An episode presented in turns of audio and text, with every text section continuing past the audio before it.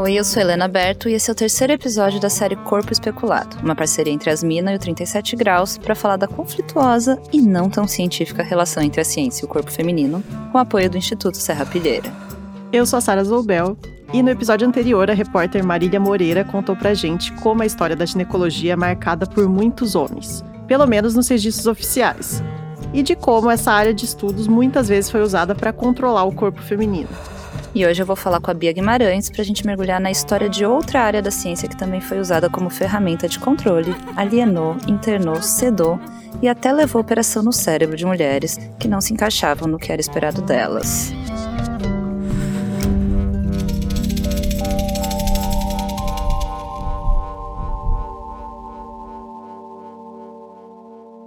Eu sou a Bia Guimarães, sou jornalista, produtora do 37 Graus. Bora falar de loucura? Bora falar de loucura. E Helena, não sei você, mas quando eu vejo alguma coisa sobre loucura e gênero, vem logo aquela ideia da histeria, que você já deve ter ouvido falar. Sim, a famosa histérica. A famosa histérica. Mas o que, que é uma histérica? É, histeria era um diagnóstico de doença mental que era dado especialmente às mulheres, então é, é meio que uma, uma espécie de loucura natural feminina, assim. Hum. E mas você pensa em quando, quando eu falo histeria? Eu penso no Freud, né? É, a gente relaciona, né, com aqueles estudos da época do Freud, século XIX, né, o, o berço da psicanálise, assim, né. Hum. É, mas, na verdade, eu até fiquei surpresa uh, em descobrir, pesquisando para esse episódio, que as raízes da histeria vêm de muito, muito antes. Desde a Grécia Antiga, assim, em tempos que eh, acreditavam que o útero ficava zanzando dentro do corpo da gente, deixava a gente meio perturbada, umas coisas muito doidas assim. Mas, por outro lado, é. fiquei não tão surpresa de descobrir, de pensar, né, em como toda essa ideia de existir uma loucura inerente ao corpo feminino marcou o jeito como a ciência trata a nossa mente e, e, e, marca até hoje, né? Mais de século depois de terem concluído que aqueles sintomas da histeria não apareciam só em quem tinha útero e que ter útero não te fazia uma pessoa louca. Mas esse fantasma ainda ronda, né? O fantasma ainda ronda, exato. É um fantasma que ainda ronda. E eu vou falar bastante dele. Mas eu queria começar contando a história de duas mulheres, a Jéssica Barbosa e a avó dela, a Judite. O que, que você sabia sobre ela, assim? Nada, que ela tinha morrido no acidente. E só, só isso mesmo. Até cinco anos atrás, a Jéssica e outras várias pessoas da família dela acreditavam que a avó dela, Judite, tinha morrido num acidente de carro, ainda bem jovem, quando o pai da Jéssica era pequenininho. Hum. Mas o negócio é que não se falava da Judite, assim, de um modo geral. Tinha essa história do acidente, mas tirando isso, esse nome, essa avó, não aparecia nos papos de família, sabe? Era, eu acho que até assunto meio proibido, né? Até que um dia a mãe da Jéssica foi visitar ela e levou um livro. E no meio desse livro tinha uma foto da Judite. Eu acho a minha avó muito parecida comigo e com meu filho. Uma foto antiga, né? E, e, a Judite é uma mulher negra, na época jovem. A parte que eu acho mais parecida são os olhos. E aí isso intensificou ainda mais, eu acho, que o desejo de busca, né? A Jéssica começou a, a fazer perguntas que ela nunca tinha feito é, sobre essa mulher, sobre a avó dela. Hum. E, e então começou a descobrir coisas que ela ainda não sabia sobre essa história. A minha avó paterna eu não conheci, mas eu sei que se chamava Judite. Ah, e a Jéssica é atriz. É, e alguns trechinhos que você vai ouvir misturados com a entrevista dela são cenas de um espetáculo que ela produziu chamado Em Busca de Judite, ela conta o que ela descobriu depois de anos investigando esse pedaço apagado da história da família dela. Tinha gente da geração do meu pai, irmãos dele que não sabiam da história, que soube através da peça. E que história é essa? Então, é, o que ela descobriu é que, na verdade, a avó dela não morreu no acidente de carro. É, a avó dela, na verdade, foi internada no hospital psiquiátrico. O Hospital Juliano Moreira, em Salvador. Isso foi nos anos 40 e a Judite tinha 29 anos, era super nova. E ficou lá, até morrer, 13 anos depois, aos 42 anos de idade. Daqui eu fico imaginando que esse hospital é tipo um manicômio dos anos 40, sabe? Aqueles lugares precários, onde tem paciente abandonado, meio esquecido, totalmente alienado da sociedade, meio sujo, assim, levando eletrochoque. É, é, eu acho que essa é a imagem que vem, né, pra gente, assim. E, e, claro que tinha diferentes manicômios, né, em diferentes lugares naquela época. Uhum. Mas, de fato, a gente pensa nesse lugar que é insalubre, né, precário, que é, não parece feito para tratar ninguém, né? Para curar quem precisa, é, e sim para aprisionar, né? Quem era considerado desviado, inútil, é louco, né? Perigoso, Isso. como se fosse um lugar onde você manda as pessoas, não para proteger elas, mas para proteger a sociedade delas. Então a Judite foi levada para um lugar desses, para um manicômio. E, e, tem uma coisa nessa história, assim, que, que para mim é meio chocante: é que ela foi mandada para um manicômio 40 dias depois de ter um bebê. 40 dias depois do pai da Jéssica nascer. Depressão pós-parto era o diagnóstico dela? Então, essa é uma questão que a Jéssica traz na peça, porque naquela época até existia uma discussão de uma psicose pós-parto, mas não era é, uma coisa tão bem definida, tão bem discutida, igual a gente fala hoje de depressão pós-parto, sabe? Então fica essa possibilidade no ar. É, mas, mas, na família da, da Jéssica, o que circulava eram algumas histórias de que a Judite teria ficado agressiva, de que teria agredido a criança, agredido o marido, enfim. É, existem algumas justificativas que rondavam a família para chamar a Judite de louca e considerar que ela tinha que ir para o manicômio. Eu descobri que, assim como eu sabia muito pouco sobre a minha avó, eu também não sabia nada sobre o que as pessoas chamam de loucura. Ela viu prontuários, achou as informações também do, do, da internação da avó? Ela queria muito encontrar isso. Ela chegou a, a entrar em contato com o hospital para ter acesso ao prontuário da Judite, mas ela não conseguiu. Então ela não vai saber exatamente o que estava nos documentos, né? Mas a verdade é que, e que eu acho que é o mais interessante pra gente aqui hoje, é que nessa época não era preciso muita justificativa para internar uma mulher, sabe? É. É, ainda mais se você levar em conta os recortes, né? Classe, raça, enfim. Porque quando você vai olhar para os outros relatos da época, outras histórias, você vê que acontecia muito de pais ou maridos das mulheres que internavam é, é, suas esposas, né, suas, ou suas filhas, por, um, por motivos que eram meio assim, ah, é, ah, ela é rebelde, ela é desobediente, agressiva, vulgar, né? É, tem um comportamento inadequado para o que é esperado de uma mulher naquele período, de uma menina, né? não, ah, não, quer casar ou, ou não quer cumprir seu papel, digamos assim.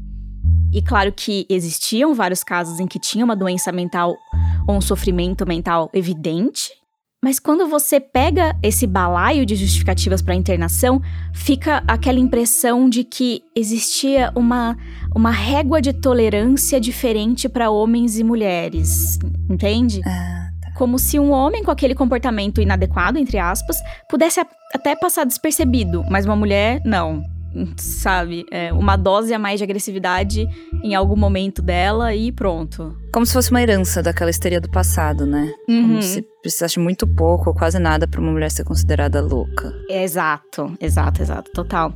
É, inclusive, uma das pessoas que eu entrevistei para esse episódio. Eu sou Melissa Oliveira, eu sou psicóloga de formação, pesquisadora, militante da luta antimanicomial. Ela me contou que a psiquiatria foi uma das primeiras especialidades médicas a fazer uma oposição entre os corpos, a olhar para os corpos com essa oposição. Ela já nasce ganhando corpo na afirmação do anormal. É, e a gente sabe muito bem quem eram as mentes consideradas anormais, quem era considerada naturalmente inferior. A gente já veio falando disso. É a mulher e o não branco. Logo, nós... E eu imagino que depois foi acrescentando nesse combo, né, o corpo, a mente homossexual, a mente trans e por aí vai, né? Sim, e isso é uma coisa que a Melissa falou também, e ela vai voltar aqui nesse episódio mais pra frente pra gente conversar. Mas pensando na história da Judite, ela já se passa na metade do século XX, né?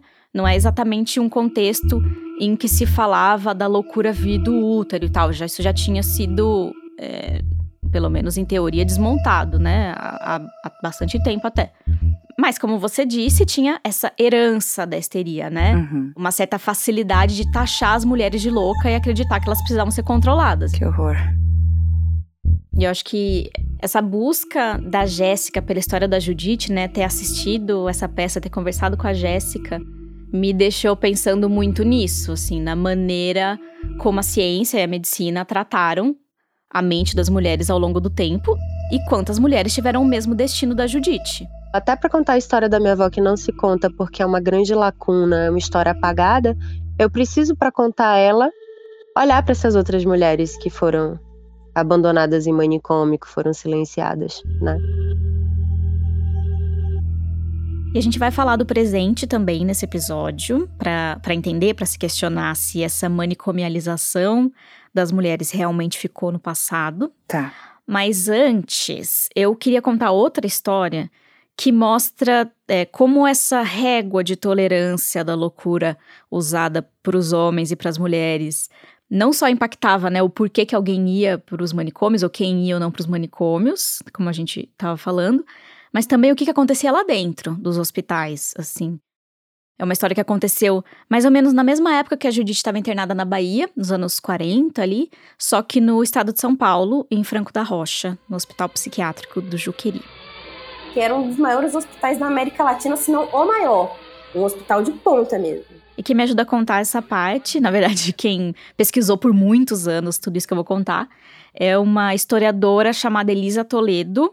É, ela fez doutorado na área de História das Ciências e da Saúde. E desde a graduação eu me interesso muito é, pelos estudos de gênero, assim. E resumidamente, só para chegar no nosso ponto, no mestrado a Elisa tinha pesquisado a obra de um neurologista chamado Egas Moniz, é, um português, inclusive que era uma grande figura da eugenia lá em Portugal, e ele escreveu um livro chamado A Vida Sexual, que tinha tudo a ver com ciência e gênero. A partir disso, eu posso falar muito sobre construção de ideias de sexualidade normal e patológica do começo do, do 20. Só que terminando o mestrado, ela se intrigou com outra coisa relacionada a esse Egas Moniz. Porque, na verdade, esse neurologista também foi o inventor da leucotomia pré-frontal. É, e que depois ficou popularizada, mais comum a gente pensar em lobotomia. Hum. E o Moniz deu o pontapé inicial das psicocirurgias ali é, entre os anos ali 1935 e 1936. Ele, inclusive, ganhou o prêmio Nobel por conta disso. E o que a lobotomia faz? Porque, assim, a imagem que eu tenho, lobotomia, algo perigoso, pessoas completamente mortas-vivas depois, babando, sei lá, é por filme Hum. que vem essa imagem desconectada, sem consciência. Não sei se é isso. Eu me lembro assim que eu falava, ah, eu estudo lobotomia. Ai, lobotomia é aquilo que deixa a pessoa meio zumbi. A review of the landmarks on the skull. A leucotomia pré-frontal, né, ou a, a lobotomia, eu vou chamar de lobotomia porque é mais comum, mas a lobotomia é uma psicocirurgia, então era uma operação no cérebro Eram intervenções cirúrgicas em cérebros que eram anatomicamente normais. Em que os médicos introduziam um instrumento cortante no paciente, e aí dependia um pouco da variação da corrente da- da- que eles seguiam, mas podia ser entre os olhos, no meio da testa, ou mesmo no cantinho do olho. Ai, que aflição, meu Deus. É muito aflitivo. Nossa, ver as imagens é muito aflitivo. Mas qual que era a ideia, né? A ideia era fazer um corte que desligava, desconectava, né? Os lobos frontais do encéfalo. Se acreditava que, que cortando essa conexão, né, ali, é, poderia ajudar ou melhorar problemas como, por exemplo, uma esquizofrenia, uma depressão muito severa, que isso ia é, mudar o comportamento da pessoa para melhor, né? Digamos assim. Mas, assim, isso os médicos, inclusive, falavam no contexto. Mais do que o tratamento de uma patologia específica, o que se alterava, é, assim, o, o- que a terapêutica conseguia trabalhar era alteração de alguns sintomas, assim, de estados de comportamento de agressividade e de violência, por exemplo. Então pensa que tinha várias pessoas que passavam pela lobotomia não por uma tentativa de, de tratamento de cura de uma doença mental que tinha sido diagnosticada, uma doença mental específica, um quadro específico, mas sim porque a rotina do hospital precisava que essa pessoa fosse mais calma, mais passiva, é, menos rebelde, mais obediente, né? Menos difícil da equipe lidar. E funcionava? Então, existem relatos que, em parte dos casos, tinha algum tipo de melhora depois da cirurgia, mas quando você vai ver, assim, os estudos da época, em muitos casos, em alguns estudos, a maioria dos casos, a imagem que fica é aquela que você falou. existia um risco muito grande de, isso escrito pelos médicos, mudança de personalidade, né, a partir da psicocirurgia, é, sequelas de ordem psicológica e motora. E mesmo assim eles continuaram fazendo, né? É, era um método experimental, né? Então, você pensa que médicos de vários lugares do mundo, a partir dos anos 30, começaram a testar diferentes maneiras de fazer essa cirurgia, E eles acreditavam muito no potencial dela, então era considerada ciência de ponta. Ai, que chique, avant-garde. Era chique, pior que era chique. Porque é, a gente pensa, né, nessas cirurgias hoje, com esse olhar muito do- aterrorizante, assim, né? E na época já tinha gente que achava absurdo, tá? Depois eu falo dessas pessoas que já estavam criticando isso na época. Mas era, a Elisa reforçou comigo que isso era, igual você, falou, avant-garde, era sim, era a vanguarda da ciência. Era completamente condizente com a psiquiatria em nível mundial. A psicocirurgia estava sendo feita nos melhores hospitais do mundo. E o hospital do Juqueri, em Franco da Rocha, aqui em São Paulo, foi um, um marco super importante nessa história, porque foi a porta de entrada dessa técnica aqui, no Brasil. Foi o primeiro é, hospital do mundo a usar a terapêutica depois que o Egas Muniz usou em Portugal. Antes dos Estados Unidos, que também foi um grande utilizador. Então, assim, a história... do E, bom, Juqueri a Elisa pesquisa gênero história da ciência, né? Falei. E todo mundo sabe que esse também é o tema da nossa série. Então você deve imaginar que existe um motivo maior pra gente estar falando de lobotomia aqui, né? Então me conta, vai. Então, é que nessa pesquisa de doutorado, a Elisa acabou levantando um dado bem chocante, assim, sobre a lobotomia e as mulheres do Hospital do Juqueri, que, como ela disse, é, se não era o principal do Brasil, era o até da América Latina, mas um dos, né?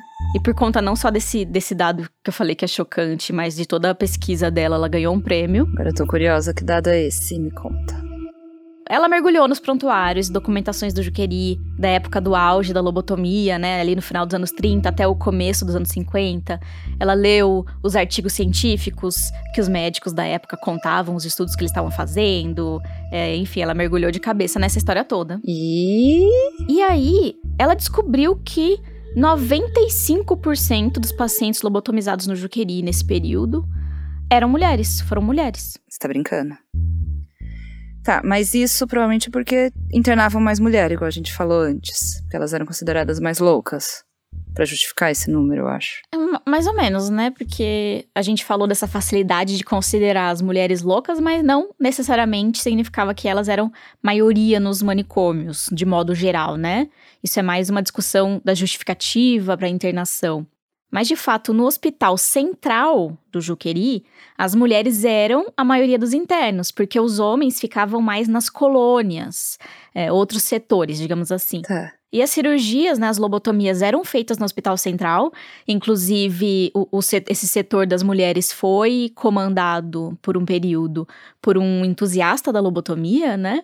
É, e enfim, então com isso você pode até pensar que, ah, então era por isso que as mulheres eram as escolhidas, né? É, entre, entre aspas, para passar por esse procedimento experimental. É. Mas quando a Elisa aprofunda nos prontuários, quando ela começa a olhar as histórias das pacientes, o que que era dito delas, né, nesses documentos, aí ela encontra, de fato, a, a coisa da régua desbalanceada que a gente vem falando desde o começo. né, assim, uma tolerância muito maior por um nível de agressividade, assim, escancarado que era tolerado para homens.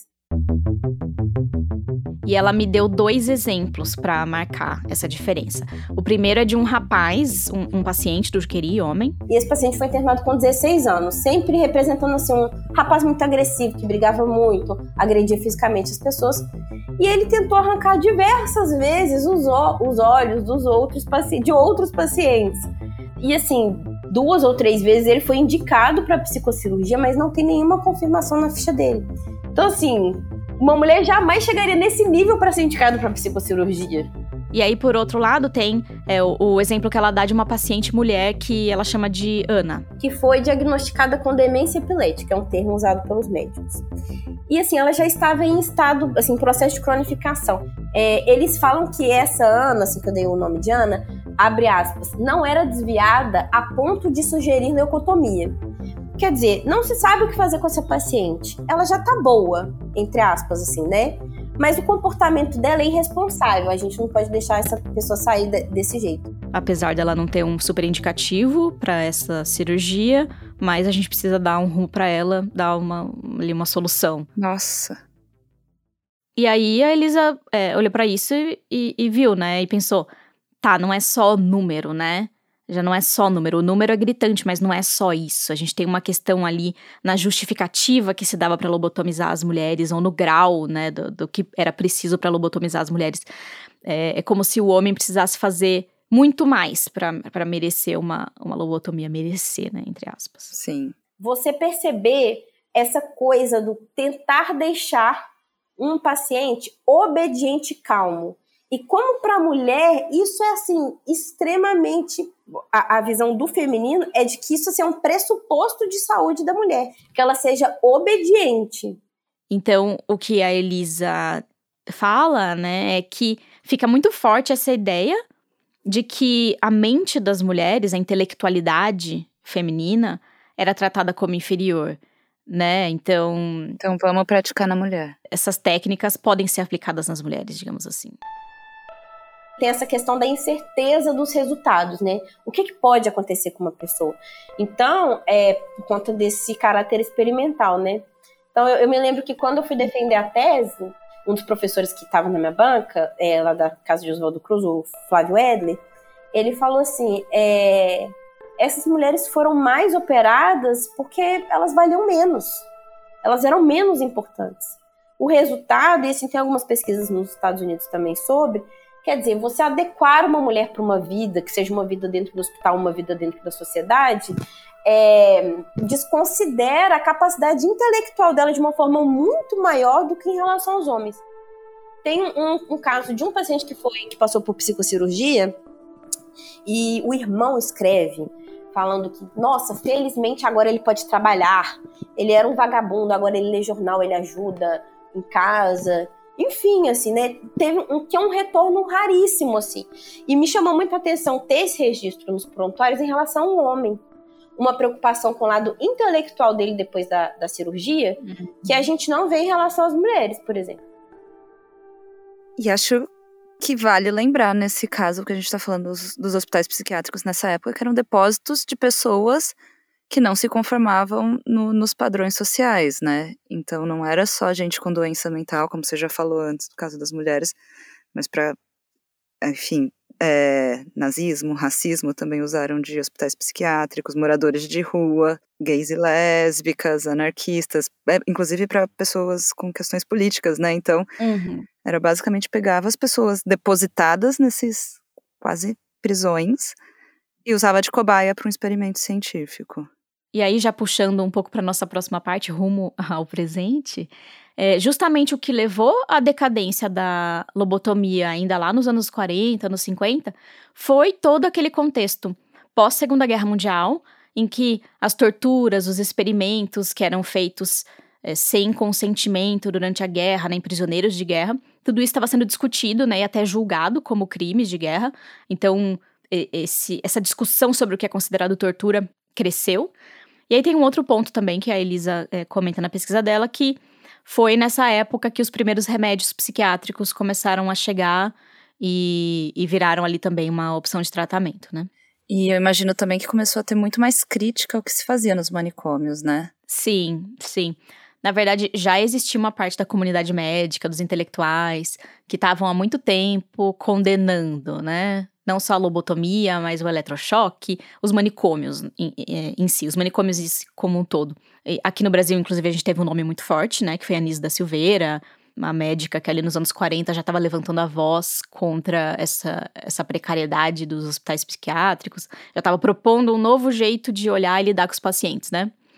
É, e aí, até ela foi uma precursora aqui no Brasil de um movimento mundial que cresceu nas décadas seguintes, depois disso, então, ali mais para o final do século XX, que foi o, o movimento da reforma psiquiátrica.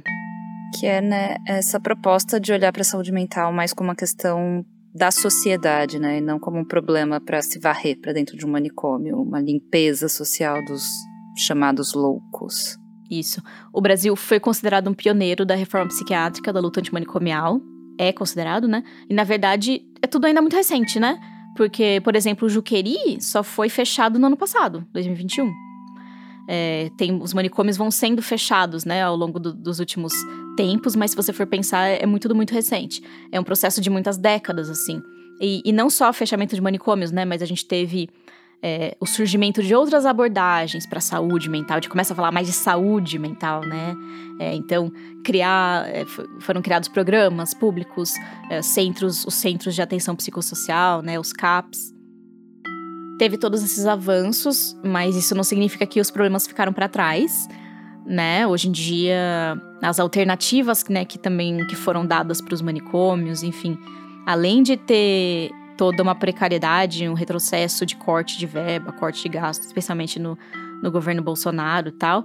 Teve também um, um movimento é, de financiar ou de estimular espaços, como algumas comunidades terapêuticas, e esses espaços vivem recebendo denúncias de inúmeras violências né? E que, e que violências que fazem lembrar os manicômios. Castigos físicos e racionamento de comida, segregação e repressão sexual, doutrinação religiosa interferindo no cuidado médico.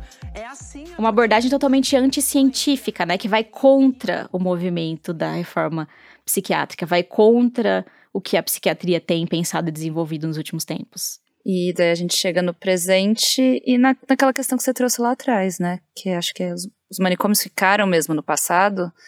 E, e as ideias da inferioridade do corpo, da mente feminina, da loucura, da histeria, isso também ficou no passado? Uhum. É, eu tava com. Essa pergunta tava muito forte na cabeça para fazer esse episódio. E foi por isso que eu fui conversar com a Melissa de Oliveira Pereira, a psicóloga militante da luta antimanicomial, que apareceu no começo do episódio, falando de como a psiquiatria já nasceu fazendo a diferença entre corpos, né? E, e aí, conversando com a Melissa, ela, ela faz uma ponderação de que, sim, a gente avançou muito, muito, muito, mas além de inúmeros retrocessos, dá para ver algumas pistas hoje de como essa violência de gênero ainda está marcada na, na saúde mental. A gente vai ver que as mulheres têm sofrido violência sexual por inclusive profissionais, mulheres que, que são é, expostas àquilo que é entendido como uma castração química, tá? Então, mulheres que sofrem uma, uma série de violências que são violências de gênero, mas mais uma vez, essas mulheres são marcadas pela questão da renda, da classe, são mulheres, é, em sua maioria, mulheres negras. mulheres, as mulheres transexuais, quando entram nesses espaços, têm seus cabelos raspados, muitas vezes são é, chamadas por nomes masculinos, são colocadas em aulas masculinas. É, o movimento antimanicomial está frequentemente apontando, denunciando esse tipo de coisa. É, e são coisas que não afetam só as mulheres, obviamente. Mas fora isso, eu acho que tem uma coisa que me chamou muito a atenção na conversa com a Melissa, que ela destacou que, que, que tem um fenômeno recente que a gente está vivendo, que ela considera um reflexo da manicomialização de gênero, que é a medicalização de mulheres. Você já ouviu falar desse termo, medicalização?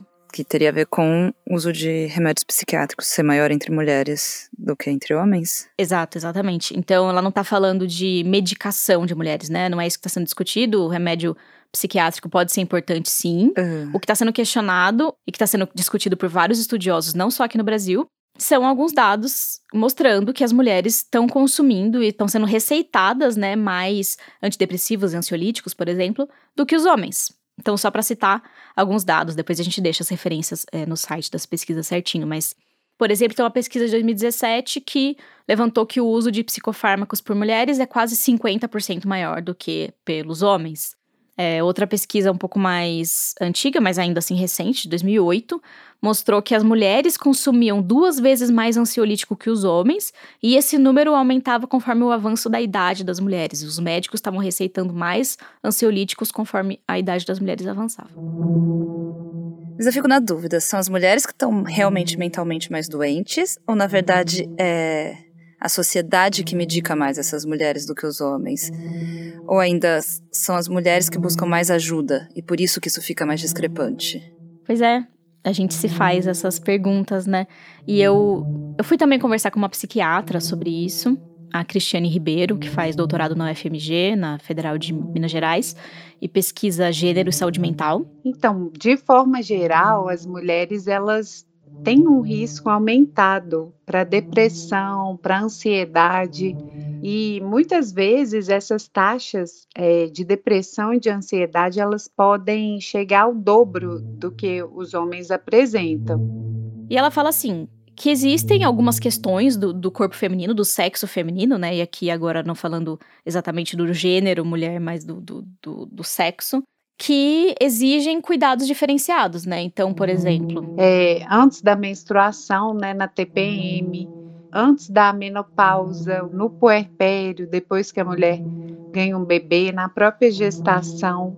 E aí soma nisso os riscos que estão mais pro lado do social, né? Então os riscos que não têm a ver com a biologia, né? Porque elas estão muito mais expostas a uma violência doméstica, elas têm uma incidência muito maior de abuso sexual.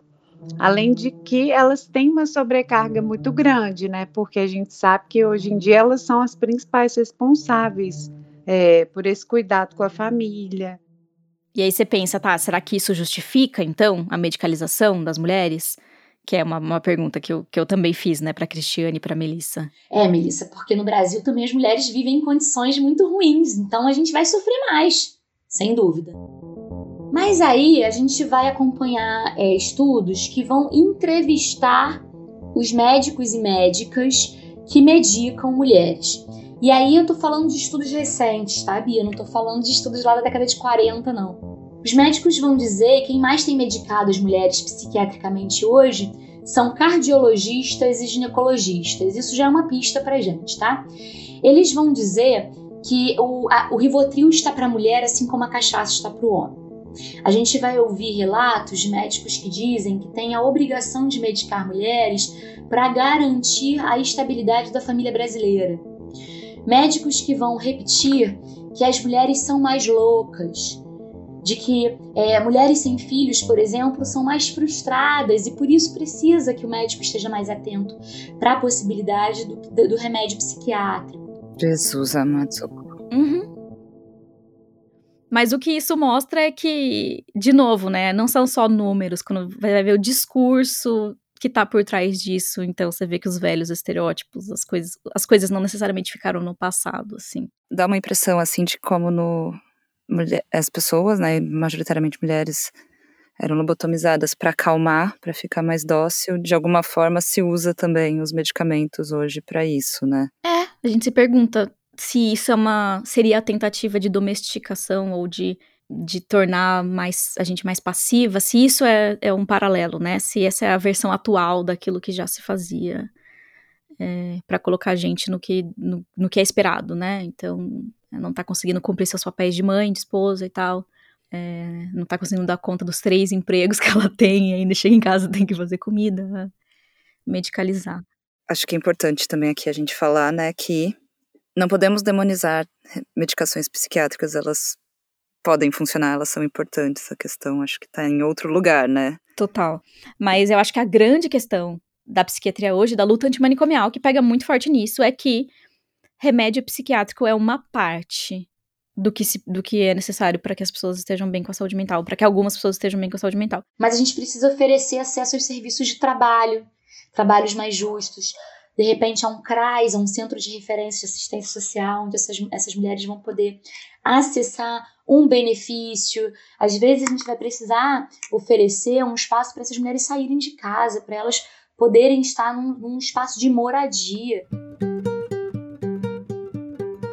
E uma coisa que a Melissa me falou, assim, para não terminar num clima assim, ó, pra gente não ficar parecendo que tá tudo meio cinza, ela frisou para mim que que hoje as mulheres não são, não estão no alvo só, elas não são só pacientes, elas não são só objeto de uma medicalização ou de uma domesticação, nem nada disso. A gente fala muito de sofrimento, muito de manicômio, muito de acesso medicamentoso, mas a gente precisa falar de luta, porque são as mulheres que estão sustentando a reforma psiquiátrica e a luta antimanicomial brasileira, e isso indubitavelmente. E é algo que ficou também da, da conversa com a Jéssica, depois que ela levantou toda essa história da avó que, que apagada, ela se engajou na luta antimanicomial e, e ela disse que, que é algo que não para por aqui, assim, para ela. Não foi não foi só uma investigação pessoal e não foi só uma peça, assim. Ela pensa muito no que, que vem daqui para frente, os passos que já foram dados, os passos que ainda vão ser dados. Então, minha avó foi a mulher que morreu no manicômio, né? E, e aí, o que, que eu faço? Não que eu tenha que ser uma heroína, mas qual é a mudança da geração dela para mim? né? Eu enquanto mulher, sei lá, eu já considero que ter conseguido enquanto uma mulher negra, nordestina, né, baiana, ter feito a peça, ter feito a peça filme, ter tá agora num mestrado na UFRJ, já são muitos passos diante do que foi a história do Judite, né?